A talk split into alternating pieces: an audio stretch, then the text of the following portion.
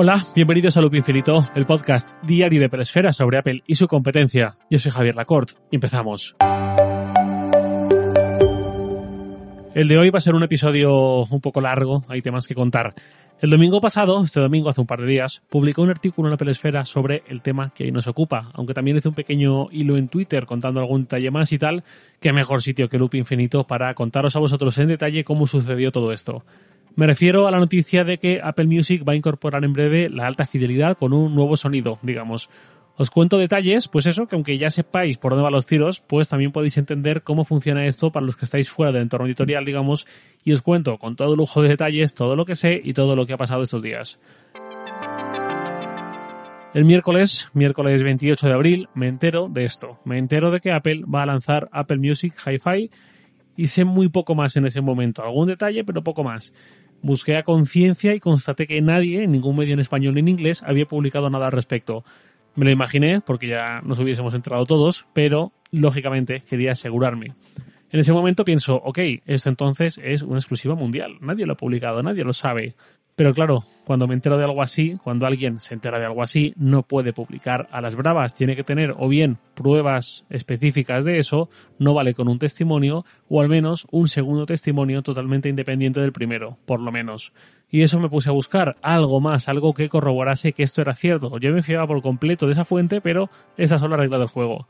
Y me puse a ello el jueves por la noche, noche española, un medio de Estados Unidos, Hits Daily Double, conocido más como Hits a secas, especializado en la industria discográfica de Estados Unidos, publica que, según fuentes de la industria discográfica, Apple va a lanzar Apple Music Hi-Fi.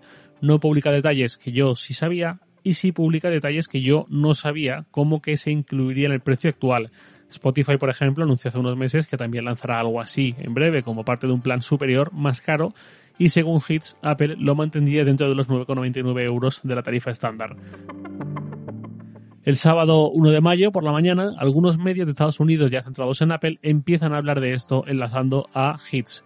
9 to 5 Mac creo que fue, publica que ha encontrado además referencias a sonido Dolby y a sonido sin pérdida de calidad dentro de la beta de iOS 14.6 dentro de Apple Music. Y pues bueno, ya la liebre estaba saltando.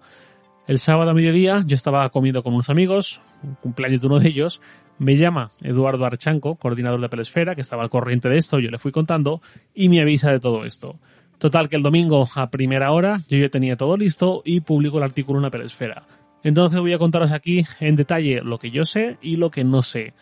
¿Qué es lo que yo sé por mis propias fuentes?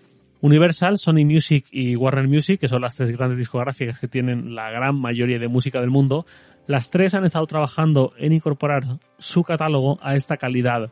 ¿Cómo? Remasterizando la música existente. Y la nueva que se grabe ya se grabará también en vistas a ofrecer también esta calidad. ¿Qué calidad? ¿De qué va esto? Esto no va de una subida del bitrate que a partir de cierto nivel cuesta ya mucho apreciarlo.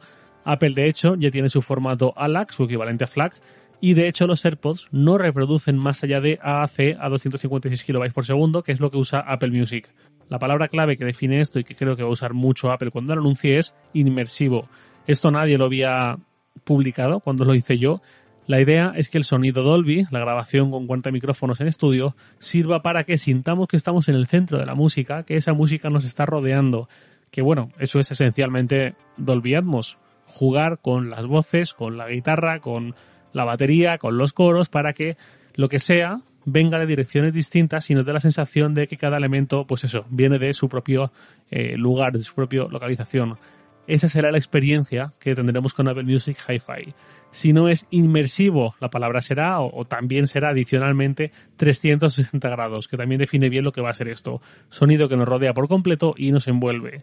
Los créditos de las canciones remasterizadas con Dolby Atmos van a incluir los nombres de los ingenieros de sonido que las han remasterizado. Y sobre todo, y esto tampoco lo ha dicho nadie más, en Apple Music vamos a tener un sistema de calidad adaptativa.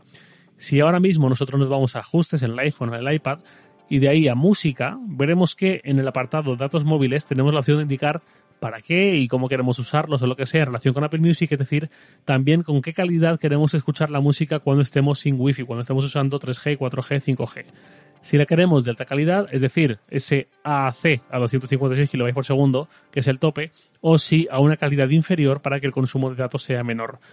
Cuando todo esto llegue, ahí deberíamos ver una nueva opción de calidad adaptativa. Poca cobertura, calidad inferior, cobertura excelente, calidad máxima y que sea el propio sistema el que detecte ese nivel de cobertura y un poco lo que hace YouTube con los vídeos en función de cómo estemos nos ofrecerá una mm, mayor calidad o no para que la reproducción sea fluida. Mientras yo hacía mis pesquisas y antes de publicar el artículo, por supuesto contacté tanto con Apple como con las tres discográficas para conocer su versión y ver si tenían algo que decir al respecto. Apple me respondió diciendo que no tenía nada que decirme, Universal y Warner Music no llegaron a responderme, y Sony Music me respondió diciendo lo siguiente, mucha atención, os leo. Hola Javier, pues comentarte que por parte de Apple Music no hay comunicado oficial al respecto y seguramente sea un lanzamiento que comuniquen de forma sorpresiva. Ten en cuenta que al final todos los servicios de streaming buscan la, manera de complacer a sus usuarios y este movimiento responde a esa necesidad de llegar a los usuarios más exigentes, que quieren que el sonido que escuchan sea lo más parecido como se grabó en el estudio. Luego continúa diciéndome alguna cosa más, ampliando el tema, lo que hacen otras plataformas, etc. Y la despedida me dice, siento mucho no poder aclararte si finalmente lo lanzar de forma inminente, pero al menos espero haberte arrojado algo más de luz sobre este tema y a dónde apuntan todos. Saludos. Pues eso, muy agradecido por la respuesta, eso ante todo. Pues cada uno que saque sus conclusiones. No confirmaron nada directamente, tampoco lo desmintieron, y pues bueno, lo que digo, cada uno sacará sus interpretaciones sobre esa respuesta. Para mí significa blanco y en botella, teniendo en cuenta que obviamente nadie puede decir sí, así es, antes de que Apple haga el anuncio oficial. La fecha que manejaba las discográficas para ese anuncio oficial era el 15 de abril, pero estamos a 4 de mayo y ni 15 de abril ni el 20 de abril, que hubo un evento de Apple. Mm, Apple no dijo nada sobre esto, pero me comentaron que este tipo de fechas, ese 15 de abril, no suelen ser tanto las fechas que Apple da como momento en el que lanzará el servicio, sino una fecha límite con margen de cara al momento en que realmente va a ser lanzado. No sé cuál será ese momento, la WWDC está a la vuelta de la esquina, queda poco más de un mes, pero quién sabe si podríamos verlo entonces o si podríamos verlo antes con una presentación vía nota de prensa sin más. No tengo ni idea. Como tampoco tengo ni idea de lo de los AirPods de tercera generación, no sé si fue 925 Mac o Mac Rumors, dijeron que esto sería un lanzamiento conjunto del servicio y de los nuevos AirPods. Pero ya digo, de eso no tengo ni la menor idea porque lo que yo sé viene de la industria discográfica, no de Apple. Esas diferencias entre orígenes de fuentes marcan qué se puede esperar de cada una. Y eso fue un poco todo. Yo como consumidor como usuario no puedo tener más ganas de que Apple incorpore esta música inmersiva a su catálogo y como podréis suponer los AirPods Max que compré hace dos meses y medio para mí se han revalorizado de repente. Y dicho todo esto, paso a responder algunas preguntas, en plural.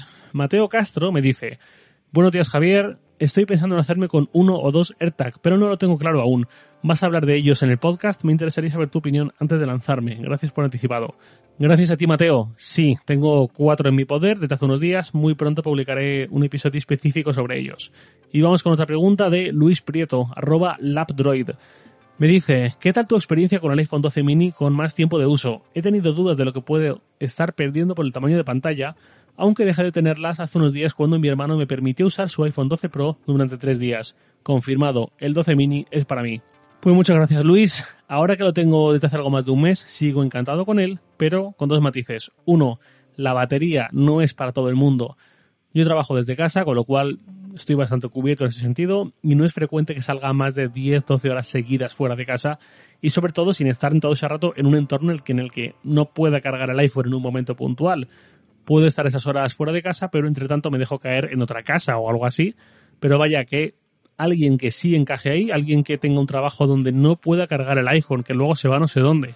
A esa gente quizás no le sirva la batería del iPhone 12 mini. Por lo demás estoy encantado, es súper manejable. Y el segundo matiz, esto es pendular. Lleva siéndolo tiempo, en mi caso.